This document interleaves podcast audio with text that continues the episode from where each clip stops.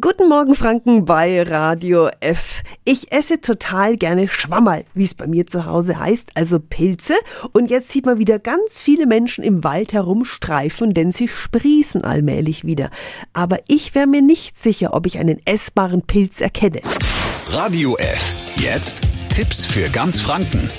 Hier ist unser Wiki Peter. Sissi Stanek von der Pilzauskunftsstelle der Naturhistorischen Gesellschaft Nürnberg kennt sie alle. Die guten und die schlechten Pilze. Guten Morgen. Guten Morgen miteinander. Woran erkennen wir denn einen essbaren Pilz? Geht das überhaupt? Essbare Pilze erkennen kann man überhaupt nicht. Man muss zumindest Grundkenntnisse haben.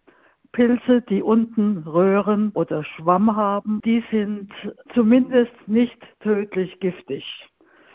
Und wenn Sie darauf achten, dass Sie welche nehmen mit grünen Schwämmen und einem hellen Stiel, dann kann Ihnen eigentlich gar nichts passieren. Aber alle Lamellenpilze, da muss man Kenntnisse haben. Helfen tun da ja mittlerweile auch jede Menge Pilzbücher und Pilz-Apps. Wie hole ich denn Pilze am besten aus dem Boden? Also wenn man sie in die Pilzberatung bringen will, dann muss man sie mit Stumpf und Stiel rausnehmen. Also das Messer in den Boden und den rausheben. Und wie bringen wir die Pilze richtig heim? Nehmen Sie sich einen Korb mit und ein Messer. Und Sie brauchen die auch nicht abzudecken, die halten bis zu Hause. Wer sich unsicher ist, ob die gesammelten Pilze essbar sind, kann sich jederzeit bei der Pilzberatung der Naturhistorischen Gesellschaft Nürnberg melden. Alle Infos dazu gibt's auch nochmal auf radiof.de. Tipps für ganz Franken von unserem Wiki Peter.